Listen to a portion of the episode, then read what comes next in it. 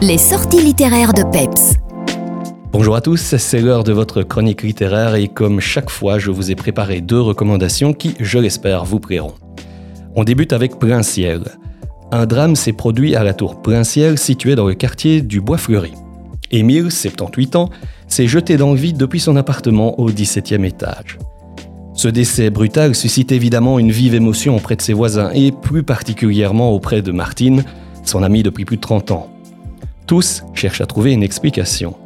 L'installation dans la foulée du petit-fils du défunt et de son ami architecte soulève bien vite de nouvelles interrogations. Que s'est-il bien passé?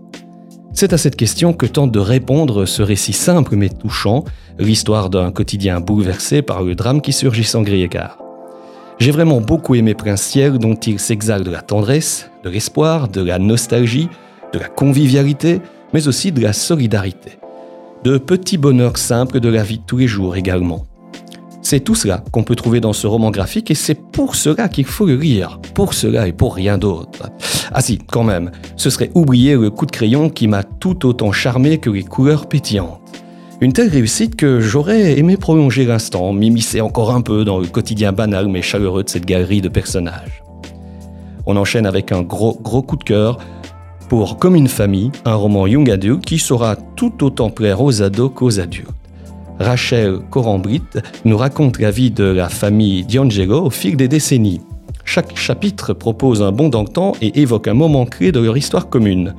Une petite histoire qui se mêle à la grande histoire, puisque chacun de ces instants est intimement lié à un moment de la grande histoire contemporaine, de l'explosion de la centrale à Tchernobyl aux attentats du Bataclan.